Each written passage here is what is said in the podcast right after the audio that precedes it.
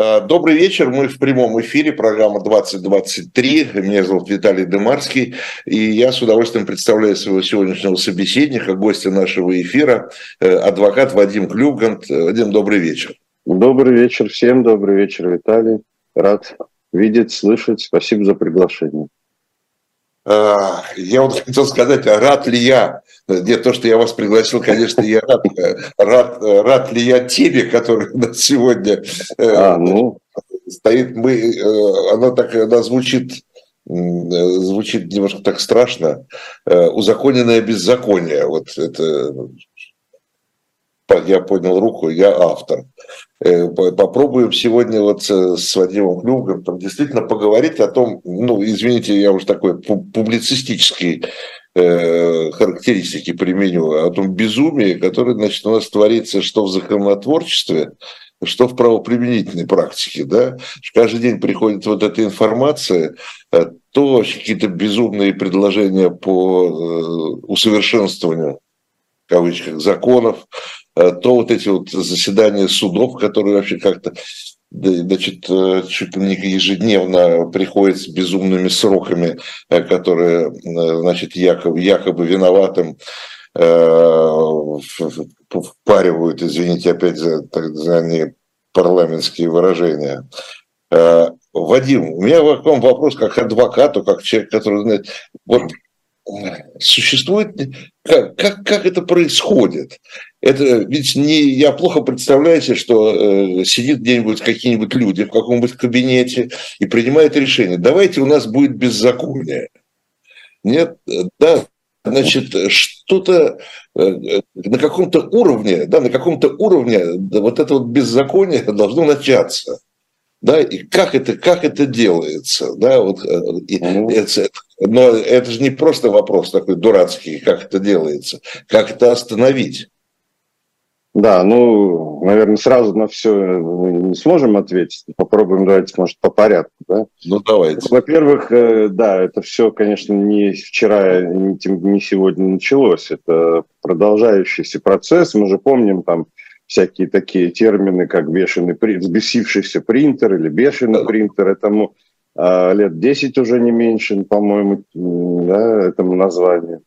Вот. А на самом деле все это уходит еще в более ранние времена.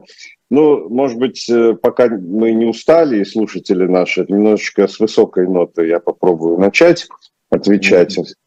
Вот э, я очень горжусь тем, что моим учителем э, когда я приобретал профессию юриста, был действительно великий человек, великий юрист Сергей Сергеевич Алексеев.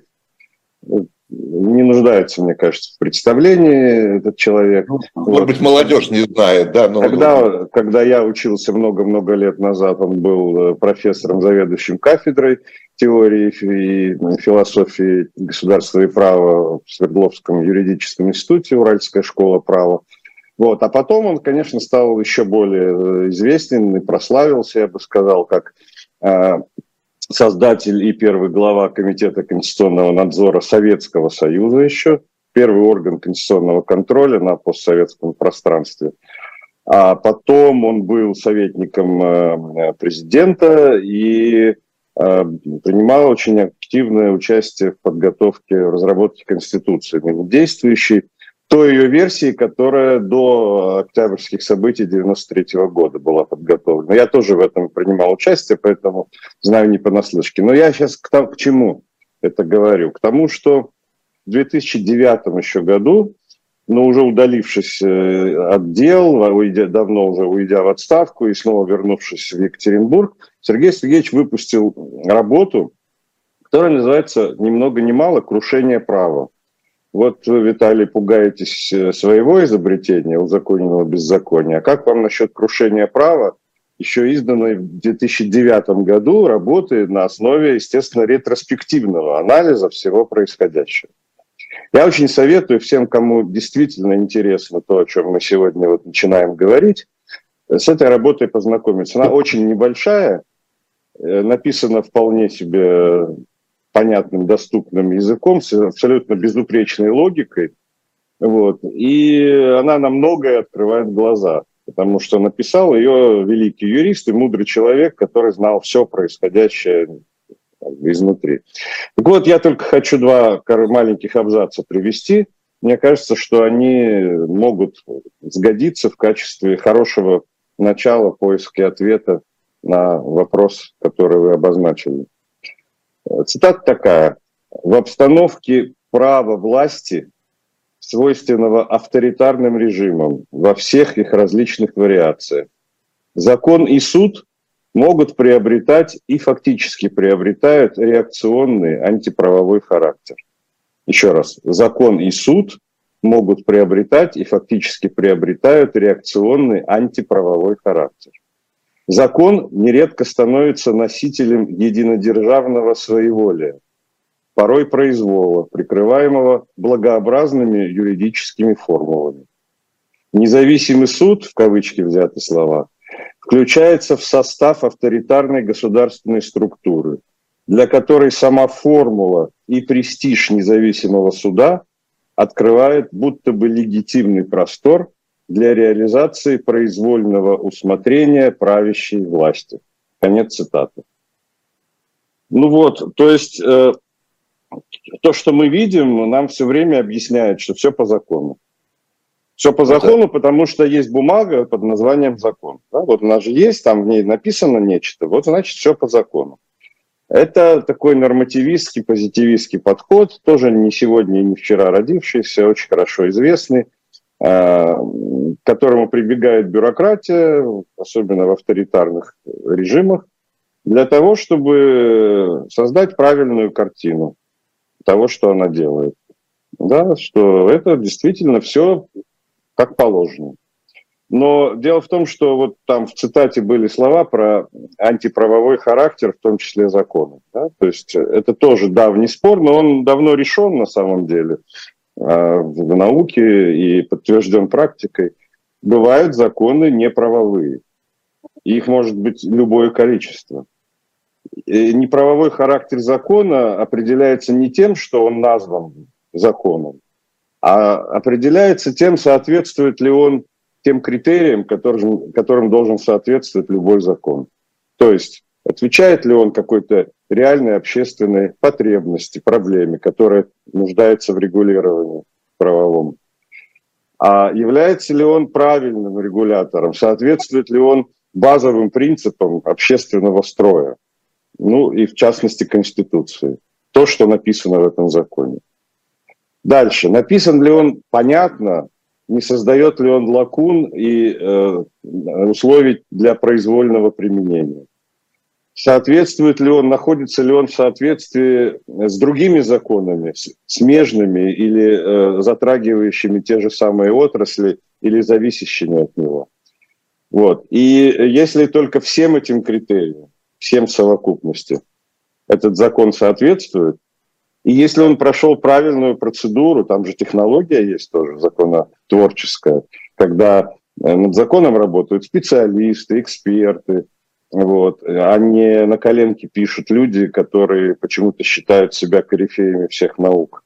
И потом это проходит экспертизу, экспертизу научную, научно-практическую экспертизу общественную, потом это проходят парламентские процедуры не за один день во всех чтениях и во всех палатах, а так, чтобы это можно было обсудить нормально.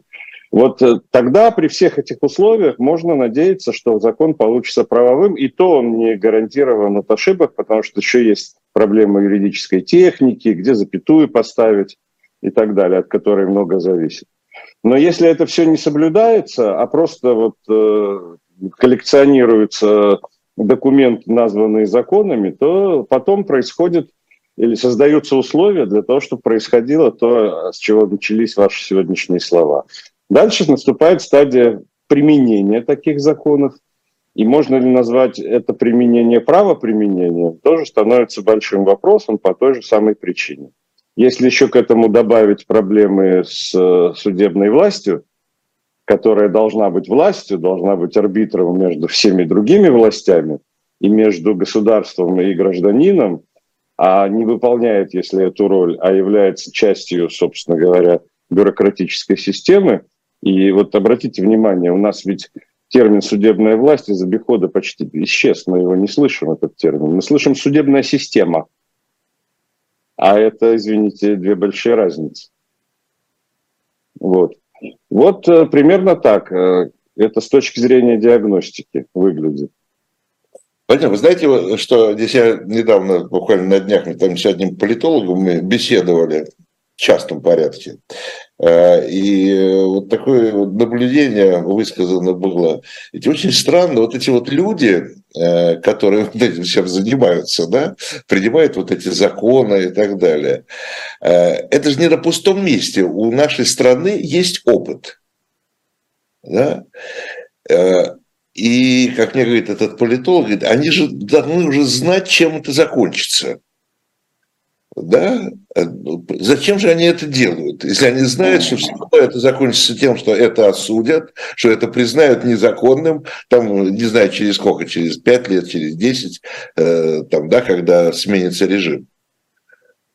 Знаете, э, одна из проблем, как мне кажется, которые являются э, способствующими вот всему этому происходящему, как раз состоит в том, что не происходит вот такой полной, глубокой э, и честной до конца оценки. Ну, даже вот если мы возьмем э, самые страшные периоды советской истории, чтобы там сильно куда-то далеко не ходить, а то, что еще, то, что еще даже вот на нашей с вами памяти, да, и на памяти еще многих других, кто э, прошел, прожил эти периоды. Вот смотрите, э, ну давайте возьмем период сталинской вот этой сталинских ужасов, да, что есть э, с точки зрения правовой как раз-таки, да, и политической, с точки зрения оценки этого периода? Что кроме э, доклада на 20-м съезде КПСС, и, который носил закрытый характер, да, и резолюция этого съезда КПСС, что еще есть? И, ну да, есть приговоры в отношении конкретных людей, которых там признали причастными по делу, не по делу, осудили за репрессии. Есть реабилитированные конкретные реабилитированные. люди. Да, реабилитированные конкретные люди есть. А есть оценка этого государственного строя, правовая. Есть приговор этому э, периоду, ну, подобный, скажем, аналогичный, сопоставимый с приговором, например, Нюрнбергского трибунала. Нету. Ну, суд Нет, над был, как мы знаем. Ну, он же ничем не закончился. Он ничем не закончился. Он ничем не закончился. Почему это важно, что это должно быть, но этого нет? Потому что это дает повод для интерпретации. И мы сегодня видим, мы сегодня видим, какие памятники восстанавливаются, правда же? Кому? Вот. Мы видим, э, какие оценки даются, совершенно не похожие на те, которые, казалось бы, уже стали привычными и консенсусными в обществе. Даже вот применительно даже к этим, казалось бы, бесспорным э, ужасным злодеяниям. Ну вот, так что, знаете как, оценки – это дело такое, осуждение. Смотря какое осуждение, смотря кого и смотря за что. И то же самое и дальше, даже если мы приблизимся в более поздние э, времена. Вот э, государственный переворот, или попытка, если угодно, государственного переворота 1991 года. И что? Где? Нет ничего. Начали, остановились, ни до чего не доведено. Вот сейчас 30 лет наступило, скоро наступит попытки государственного года. переворота 93 -го года. Где что-нибудь? Ничего. Так что я бы поспорил с вашим собеседником по поводу того, что будет осуждено, и это заранее известно и понятно. А уж если мы к этому добавим э, переписывание истории бесконечное количество раз под каждую конъюнктурную задачу, то тогда вообще все становится Здесь опять же, так, на днях я прочитал случай, не помню где, но это не важно. Э, такая где-то в наших пропагандистских э, текстах, да, очень интересная вещь. Э, ругают там за что-то Запад, за беззаконие, кстати, да. И знаете, с кем их сравнивают? Они прямо как будто научились в беззаконии у Хрущева, говорит, прямо, говорит, как, говорит, вот без, да, то есть не Сталина, не сравнивать не со Сталином, да? Ну, понятно, да. Сравнивать с, с беззаконием Хрущева. И мы же понимаем, почему именно так. Да, конечно, да. Да. да. Вот, так что, понимаете, и вот это вот такая гремучая смесь, и к сожалению большому, я вот уже не первый раз говорю публично, э, в том числе как участник э, событий, связанных с созданием постсоветской России, ее законодательства, сколько мне довелось быть э, народным депутатом, членом Верховного Совета, вот того первого ельцинского, или ельцинско-хасбулатовского поначалу, а, съезда, вот, голосовать за декларацию государственного суверенитете России – а, начато было движение по созданию всех институтов правового государства и а, демократического общества, но это движение не было завершено. И я считаю, что нет такого, такой ситуации, когда вот все было-было, а потом раз оно взяло и сломалось. Я имею в виду постсоветский период. Я это вижу так, что этот процесс э, не был доведен до конца, от, в разных направлениях остановился в разные моменты, потом постепенно разворачивался вспять. Вот, и э, в результате всего этого в комплексе, ну и сегодня Нет, ну, вот живем в таких реалиях. Как я понимаю, все-таки какие-то оболочки же созданы. Да? Оболочки. Но институт да. это все-таки содержание в оболочке, а не просто оболочка. Вот именно в результате того, что созданы оболочки, мы видим картину, да, вот. Мы видим, в частности, людей в мантиях, молоточки на столах, всю эту атрибутику, процедуру. Вот. Но мы не всегда видим правосудие в этой процедуре. Ну, хорошо, тогда получается, что, э, собственно говоря, выход из этого положения только один, то есть э, это замена режима, смена режима, да?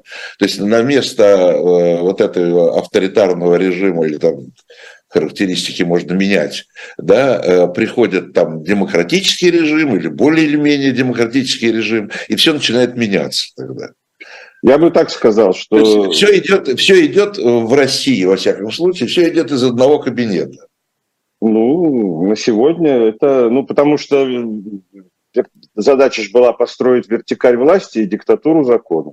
Так же было сформулировано вот сама, сам по себе этот термин «диктатура закона», он уже тогда, ну, не знаю, как для кого, для меня он прозвучал очень тревожным звоночком, потому что диктатура закона, во-первых, это оксюмарон.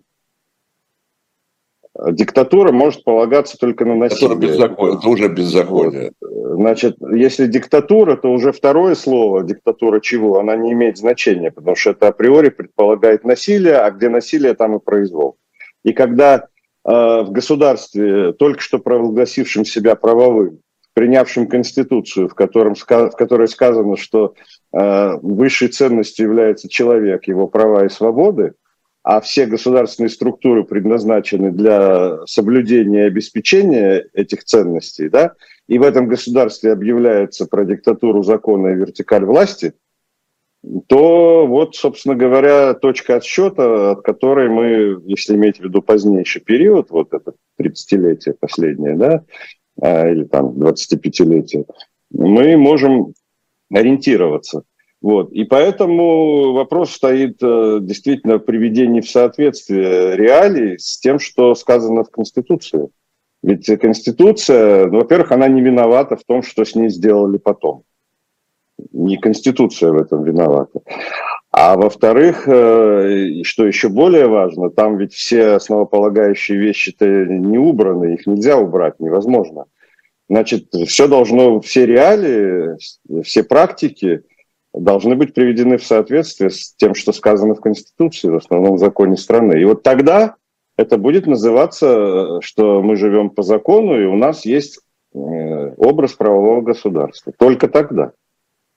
Но да. это предполагает, э, это предполагает, естественно, и распространяется на все ветви власти и на все, что делают эти ветви власти. Да, и это предполагает, э, исходя из того, что вы только что нам рассказали про прежний наш опыт, э, это предполагает и осуждение того опыта, который уже есть. Мы же знаем этот, этот императив правосудия для всех. Да. Э, но, понимаете, я думаю, что, может быть, из-за этого не было и толком суда над КПСС, и не было, потому что если провести настоящий нормальный суд, ну, как вы говорите, типа Нюрнберга, да, то... Ну, ну, не только не в том смысле, что Нюрнбергский процесс организовали другие государства, не, понимаю, да, да, да, да, да, не да, этот аспект. Нет, по, по масштабам, я имею да. в виду, да. то работать некому будет потом. Да я бы не сказал. Это, это, я, да, это распространенное мнение. Вот всегда, когда обсуждается. Так вопрос, или иначе, все, все, все, все замазаны немного хотя бы. Ну, во-первых, не все. Вот. Э, у нас большая страна. И если собрать э, весь потенциал, то, ну, мне кажется, что проблем с этим не будет. Только если смотреть на, в нужную сторону, в правильную, на правильных людей. Во-вторых, а, знаете как? Прошу прощения. Замазаны. Ну, все-таки здесь какой-то должен быть тоже индивидуальный подход. Какие-то общие критерии, конечно, должны быть, но а есть э, ситуации, где все очевидно с точки зрения замазанности, а есть ситуации, где все иначе выглядит с точки зрения по критерию замазанности, да. Вот. И в каких-то случаях э, люди должны, конечно, иметь второй шанс, а в каких-то они должны считаться уже реализовавшими все шансы. Ну, вот. Да. В общем, я просто к тому, что тут все несколько сложнее, мне кажется. Нет, и, не, и, не так, и, и не так безнадежно в то же время. Я, знаете, я почему-то вспомнил, что сколько-то лет назад у меня была на эту тему беседу, беседа с Генри Марковичем Резником. А, и мы вспомнили французский опыт, а, когда Деголь пришел в свое время к власти, э, там, да. не, там не лучше была ситуация. Да. Э, вот, и э, поменял весь э, судебный корпус. Да, да. да. Всех да. вообще. Да? Всех. И я помню, да. что все говорят, ну у нас это невозможно просто. Ну почему? Где, Он же... где вы новых-то возьмете? А где Деголь взял? Он что, их завозил откуда-то?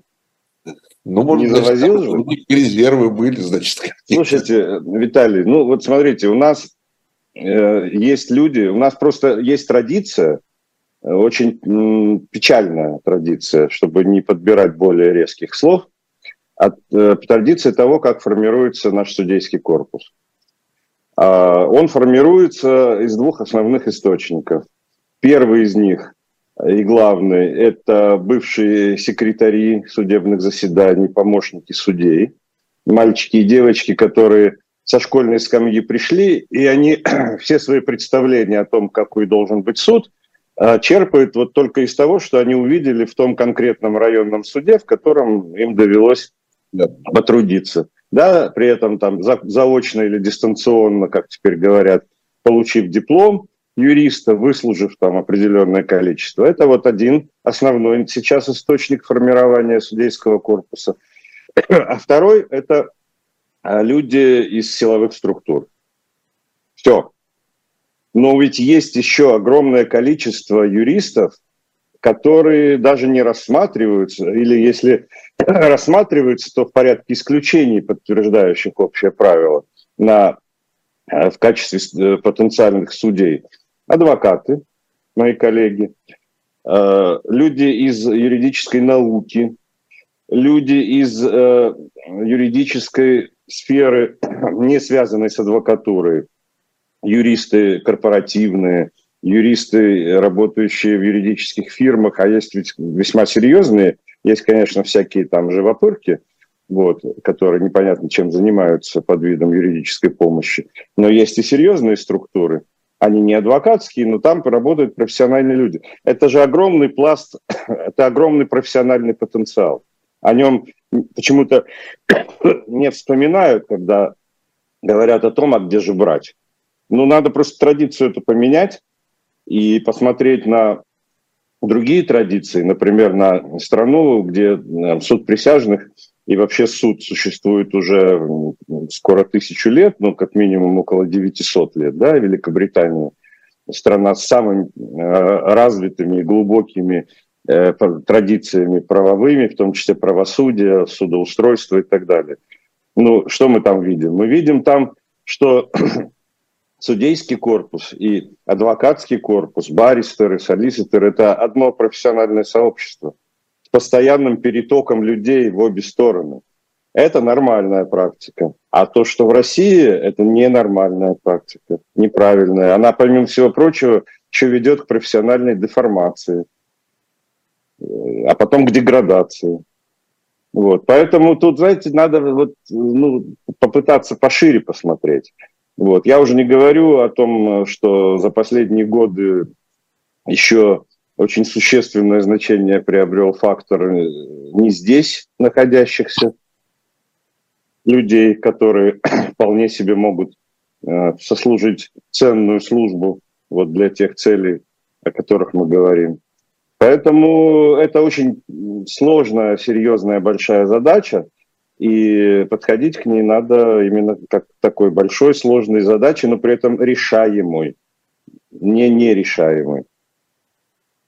Я здесь, э, когда э, готовился к нашей программе сегодняшней, а заодно еще там к выпуску последнего номера журнала, самого свежего, который сегодня вышел, журнала «Дилетант».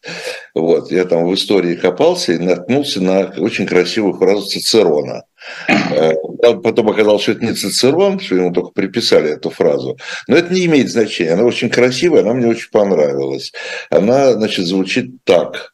Э, чем ближе крах империи, тем безумнее ее законы. Ну да. Ну да. Ну, ну, это, это по сути, это по сути э, разновидность, э, можно сказать, про тьму, которая сгущается перед рассветом. Да? Это все об ну одном да, и том ну да. Да. Так нет, я к чему, что э, вот поскольку безумие мы наблюдаем, может, это действительно, так сказать, признак, э, признак, признак э, обвала такого, да, э, институционального, я бы сказал. Я, Виталий, я не люблю э, выступать ну, понятно, э, да. в качестве там Кассандры, вот, и гаданий не люблю, но я могу сказать, что мое профессиональное суждение относительно сферы, моей профессиональной сферы, связанной с правом и правоприменением, состоит в том, что да, она находится в очень серьезном кризисе, и этот кризис носит комплексный характер. Он выражается не только в том, о чем мы уже поговорили, но и э, в снижении именно профессионального уровня, э, профессионального, если угодно, профессионального потенциала людей, задействованных в этом секторе со стороны государства в первую очередь. Вот если мы возьмем, например, уголовное судопроизводство, а это самая острая часть право и правоприменение, которое ну, очень сильно влияет на судьбу людей, может их просто ломать, и жизни может ломать, и это происходит, да, то помимо значит, э, пресловутого обвинительного уклона, там, подмены презумпции невиновности, презумпции доверия к э, стороне обвинений, ко всему, что она говорит и делает, да, это уже не, не единожды диагностированные болезни, есть еще такая проблема очень серьезная, как э, снижение стандартов работы, стандартов доказывания, например, по уголовным делам. Вот я сталкивался с тем, что следователи более молодого поколения, они даже не понимают, что такое процесс доказывания по уголовному делу при расследовании преступления. Они просто не знают этого. Они считают, что это значит оформить правильные бумажки в правильной последовательности, которые подтверждают ту версию, изначально выдвинутую, которую нужно этими бумажками подтвердить. Это называется «мы доказали». Да, Еще. вот они искренне так многие считают. Понимаете? И но, те... практика, э, Вадим, но практика-то именно такая. Совершенно верно, поэтому... А вы, а вы, адвокаты, э, считаете, что нужно доказывать, а ваши доказательства никому, оказывается, как вы ну, выясняете... Ну, вот. Ну, я э, понимаю. Я сейчас, да. да, да, да. Просто я про комплексный характер. Да, если мы сейчас будем э, обсуждать этот аспект, как мы адвокаты при этом себя, так сказать, чувствуем и как мы решаем свои профессиональные задачи помощи людям в такой ситуации, то Я должен сказать, во-первых, что а, работа адвоката в России сегодня не только необычайно трудна и э, э, необычайно стрессова, да, но она еще и просто в самом прямом смысле этого слова опасна.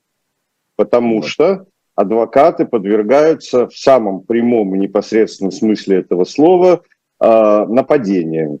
Либо физическим, либо репрессивным, э, либо какими-то иными силовыми приемами их э, выдавливают из дел, их пытаются привлечь к ответственности. Я уже про в собственном смысле насильственные действия даже не говорю, э, несмотря на то, что их становится таких случаев, к сожалению, все больше. Я не могу сказать, что их там какое-то запредельное количество, еще бы не хватало этого, но их уже достаточно много для того, чтобы считать это очень и очень серьезной проблемой, о которой мы пытаемся в полный голос говорить. Вот. И при этом обратите внимание, что отсутствует какая-либо ответственность уголовная и всякая иная за воспрепятствование адвокатской деятельности профессиональной. Вот запрет такой, Запрет такого воспрепятствования в законе предусмотрен, написано, запрещается в какой бы то ни было форме. Но ответственности за нарушение этого запрета никакой нет. Вот за воспрепятствование журналистской деятельности худо-бедно, но есть статья в Уголовном кодексе, предусматривающая ответственность. Даже за, отправление, за воспрепятствование отправлению религиозным обрядам в светском государстве есть уголовная ответственность. И мы знаем, как она реализовывается, когда это признается необходимым. Да? А вот за воспрепятствование адвокатской деятельности, которая заключается в исполнении конституционно значимой функции по обеспечению э, квалифицированной юридической помощи всем вот в этой среде, нету никакой ответственности. Ну просто нету. И э, вот такая ситуация. Но при всем при этом э, мои коллеги продолжают свою миссию выполнять. И я, например, совершенно не согласен с тем распространенным мнением, что сейчас в России адвокатская работа или адвокатская помощь носит исключительно паллиативный характер, прийти, психологически поддержать, там, передать привет от родственников, передать привет родственникам. Ну, во-первых, это все тоже важно, да, и у человека, который находится в тюрьме, просто нет другой возможности. Его же лишили такой возможности. Но главное в том, что к этому далеко не сводится работа адвокатов, потому что они именно занимаются доказательственной деятельностью, несмотря и вопреки всему тому, что им противостоит. Другой вопрос, что это все э, становится тяжелым марафоном, что это все может длиться очень долго и отгрызается по кусочкам, по частичкам, и может годами это все отгрызаться, прежде чем наступит э, перелом, в каком-то деле, особенно за которым стоит интерес власти. Но это единственный путь, это единственный шанс. Если этого не делать, шансов нет никаких вообще. Вот такова ситуация. И здесь вспоминается э, тоже, поскольку это не сегодня появившаяся ситуация, здесь вспоминаются э, наши предшественники, адвокаты, скажем, советских времен, те, которые Э, по-настоящему выполняли свою адвокатскую работу, защищая, например, диссидентов, политических э, узников. А защищали они в те времена, их э, различие проходило по грани следующей. Значит, разрешалось просить о снисхождении, ссылаться на положительные характеристики, семейные обстоятельства и просить строго не наказывать. Это было допустимо. Не разрешалось спорить с обвинением отстаивать невиновность. Это недопустимо было. И вот те совсем немногие адвокаты, кто по таким делам делали это, то есть по-настоящему защищали, они все так или иначе пострадали, выдавливались из профессии, из страны. И вот одна из таких э, замечательных коллег, Дина Исаковна Каминская, которая потеряла э, работу, доступ к профессии и вынуждена была вместе с мужем уехать из страны, потому что им просто угрожала тюрьма обоим. Э, вот она потом уже в изгнании, живя в Соединенных Штатах, написала книгу, которая называется «Записки адвоката». Еще одна книга, которую я очень у вас в эфире принято рекомендовать, книги, вот я уже одну порекомендовал, это теперь следующее, да, это «Памятник эпохи». Это честнейшая книга, вот какой автор, такая и книга. Да? Это памятник эпохи. Вот она там описывает, как все было. И там она в том числе дает ответ на этот же вопрос. Что, какой, в чем смысл адвокатской работы вот в таких делах, в таких условиях? Вот смотрите, что она говорит. Я думаю, это достойно того, чтобы это прозвучало в нашем эфире. Некоторые из моих коллег, отказываясь от участия в политических делах, говорили, что отказываются не из страха. Они считали, что участие избранного подсудимым защитника создает иллюзию демократического и справедливого суда и не хотели участвовать в этой лжи. Я разделял эту аргументацию, но сама каждый раз принимала решение участвовать в деле. Я всегда знала, что буду приходить в отчаяние от своей беспомощности, от омерзения к этому циничному фарсу, и от безотчетного стыда за него. Но я также всегда знала, что если бы я отказалась, то стыдилась бы значительно больше. И этот стыд был бы вполне обоснованным. Адвокатура была моим местом в жизни, способом моего участия в ней. Как не постыден был тот суд, в котором мне приходилось участвовать. Я не считала для себя возможным устраниться от этого и тем самым снять с себя ответственность. У меня никогда не возникала мысль, что обреченность дела может позволить работать хуже, чем я умею, и, следовательно, должна. Мне добавить к этому нечего. Просто подписываюсь под каждым словом. И мне кажется, лучше не скажешь. Вы знаете, Вадим, э, вы меня э, навели на, тоже на одну мысль, еще, еще одного диссидента. Значит, уже не зря. Да, да, да, да. Нет, просто одно воспоминание. Еще одного, еще одного диссидента сейчас вспомним. И мой с ним очень большой разговор, у нас с ним было много разговоров. Был такой знаменитый диссидент, царство ему небесное, Олег Гинзбург. Угу. Александр.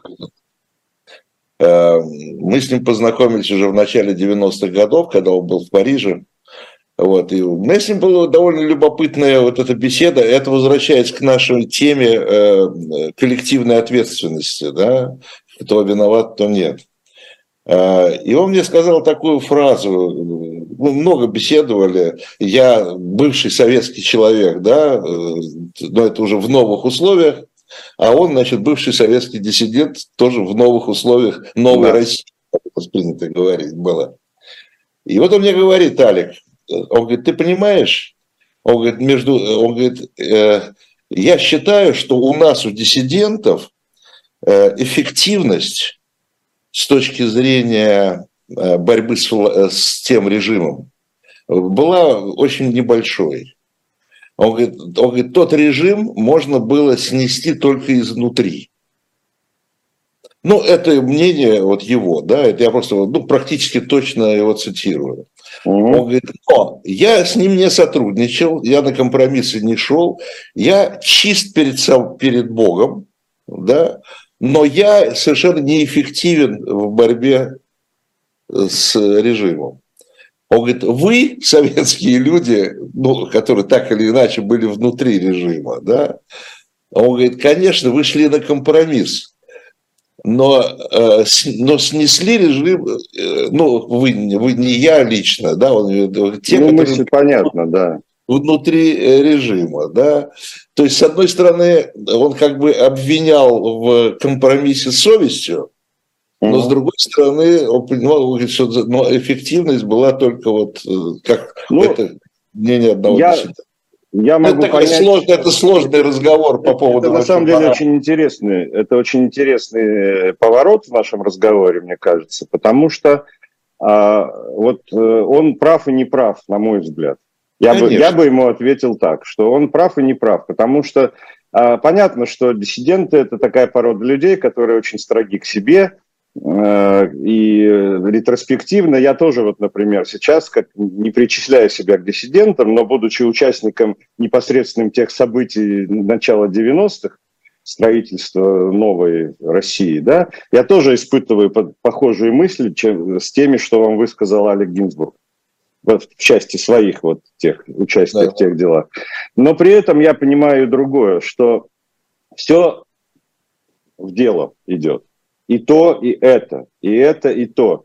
И ведь не случайно же сказал э, мудрейший человек Фазиль Искандер. Он сказал, что порядочность возможна при любой власти, потому что порядочность не предполагает обязательно героичности, она предполагает неучастие в подлости. И мне кажется, что эти слова сегодня э, хорошо бы вот перед глазами иметь э, всем, кто об этом думает. Вот. Это помогает и себя сберечь, и в то же время вот как-то сориентироваться в том, что мы сейчас обсуждаем. Вадим, такой вопрос тогда. Э, мы, конечно, уже зашли в такие дебри, дебри, дебри морали, морали, рассуждения морали. Этого следовало ожидать. Какая ну, тема? Да, конечно. В конце концов, это ведь законы морали, они же всегда взаимодействуют. братья, да. Угу. да. Э, у меня такой вопрос. В какой мере вот вы видите э, сегодняшней ситуации э, усугубляется да, тем, что называется специальная военная операция? В какой мере вообще такого рода события да, меняют как законотворчество, так и правоприменительную практику? То, о чем мы ну, сегодня говорим. Да, мне кажется, что... И, и подходы к ней.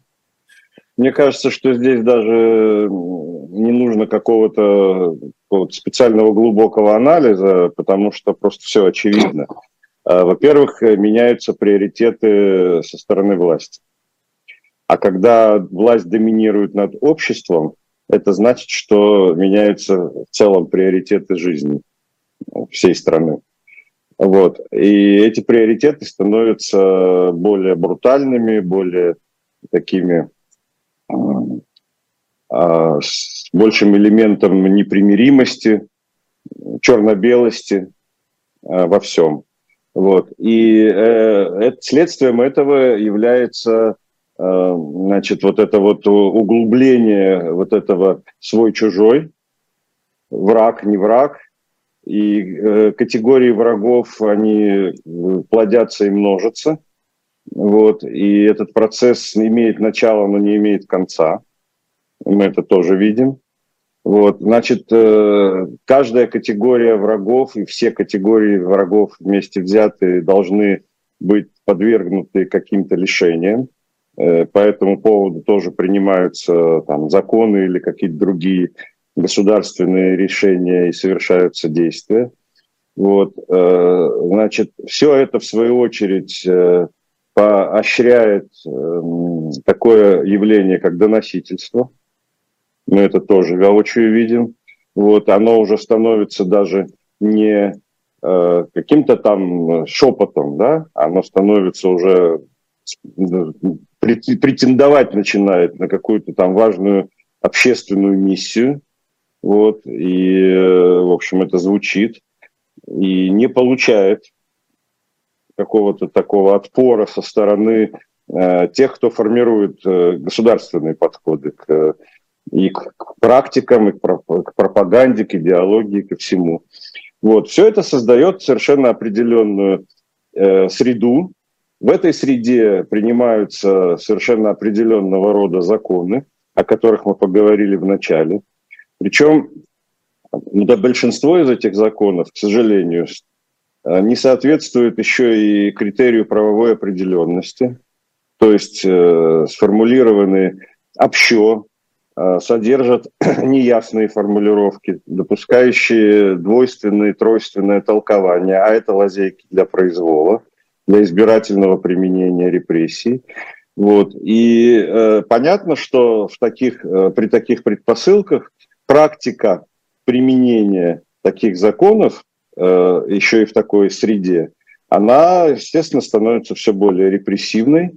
И это тоже то, что мы наблюдаем сегодня практически повседневно. Вот э, так я вижу это взаимовлияние э, тех процессов, о, о которых вы спросили. И оно пока только нарастает. Ну, ну да, потому что вот эти все безумные дела, вот там вот сейчас вот Олега Орлова там, да, по поводу того, что там Э, вот эти еще да. дискредитация, там ни вот, одного вот, слова нет вот. вообще об армии, но дискредитация армии. Это, вот эти... это все как раз иллюстрации. И еще сюда надо добавить, знаете, критерий вот какой введен критерий. Все, что не соответствует э, официальной точке зрения одного единственного ведомства, это значит все недостоверная информация, причем заведомо недостоверная. А если у этого ведомства точка зрения изменится на тот же самый вопрос, что бывает нередко, как тогда быть? И почему вообще вот у него право на истину, у этого одного единственного ведомства? Это что вообще за такой правовой критерий? Ну, все это было бы а если, назвать... а если он вообще ничего не говорит там по какому-то вопросу? Да, ну оно не говорит, оно потом, может быть, скажет, и начнется ретроспективная переоценка, что тоже происходит. Вот, это, конечно, не те практики, которые соответствуют э, понятию права, правового государства и правоприменения. Мое суждение оценочное, экспертное, если угодно, заключается в этом. Но смотрите, э, условия войны все-таки меняет что-то, я имею в виду, ну даже вот в плане информации, да?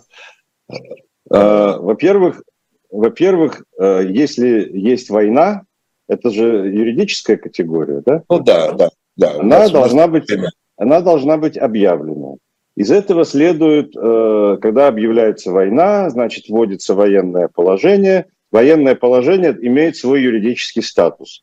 Там есть дополнительные ограничения прав каких-то, не всех. Есть такие права неотчуждаемые, которые не могут быть ограничены ни при чрезвычайном, ни при военном положении. К ним относится, кстати, право на получение каждым квалифицированной юридической помощи. Есть и другие права. Но есть такие права, которые в условиях чрезвычайного или военного положения могут быть законно ограничены. Я подчеркиваю, законно ограничены. Это, например, право на передвижение может быть ограничено, право на распространение информации может быть ограничено, но это должно быть все, опять же, сделано правовым способом, четко и, и понятно, и прозрачно, чтобы человек понимал, за что что от него требуется и за, за несоблюдение какого конкретно требования или запрета он может быть привлечен к ответственности и к какой. А не так, чтобы это ретроспективно догоняло еще в гибридных формах э, и так далее. Вот в этом большая проблема.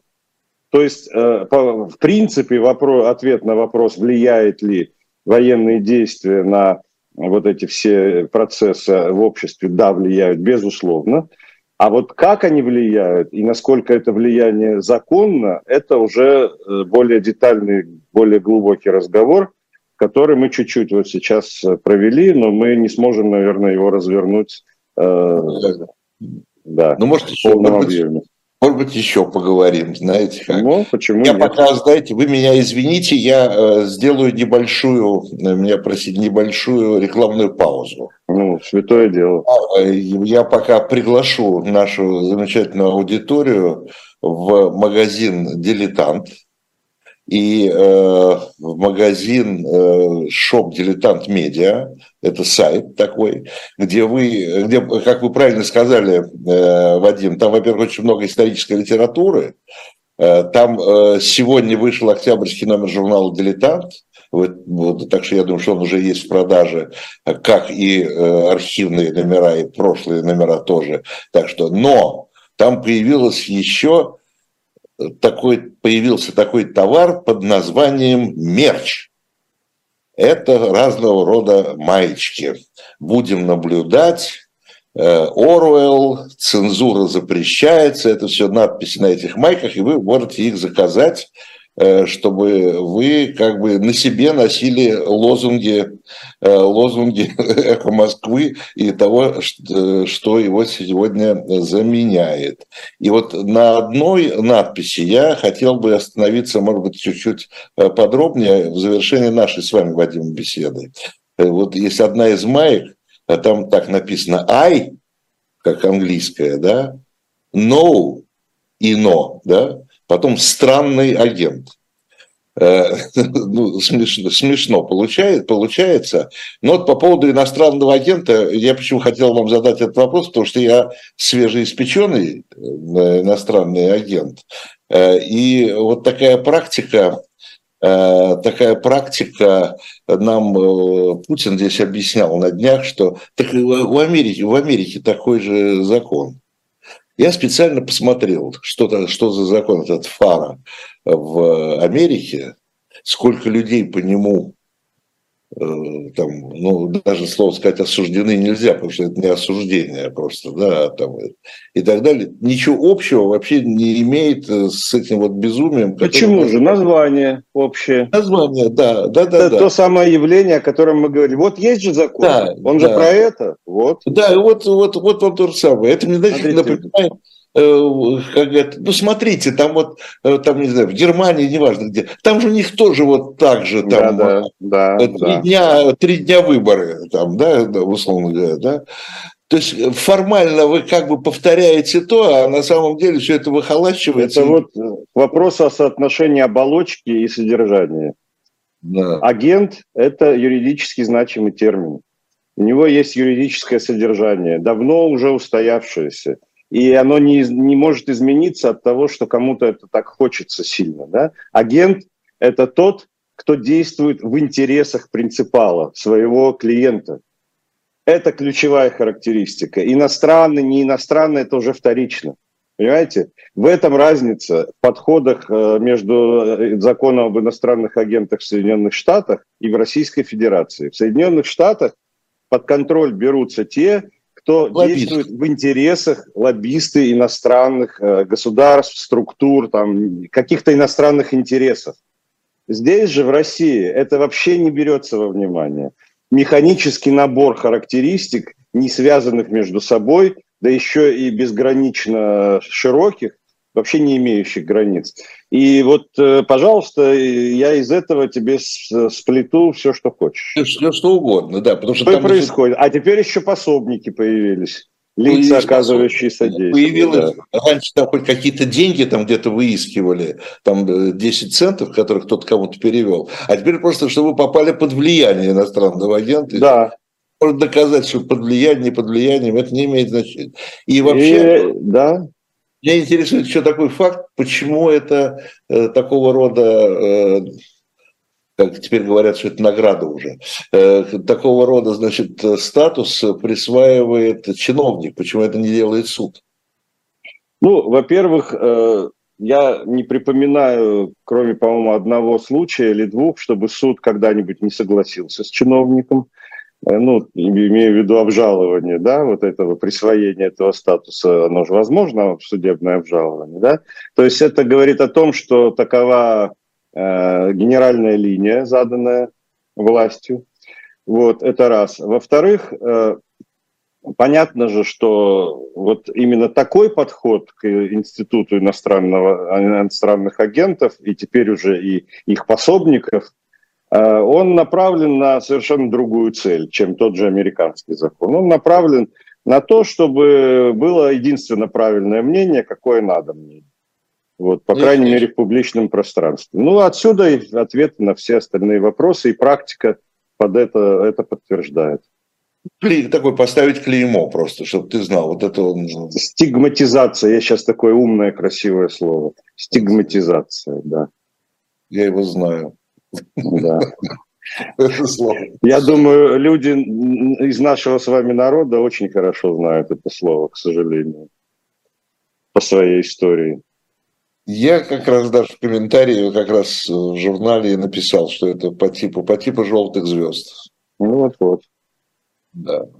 К сожалению. Осталось, поскольку теперь мы э, все иноагенты еще под номерами, вот, то еще осталось только еще на руке э, номер э, выжить, и все это самое будет.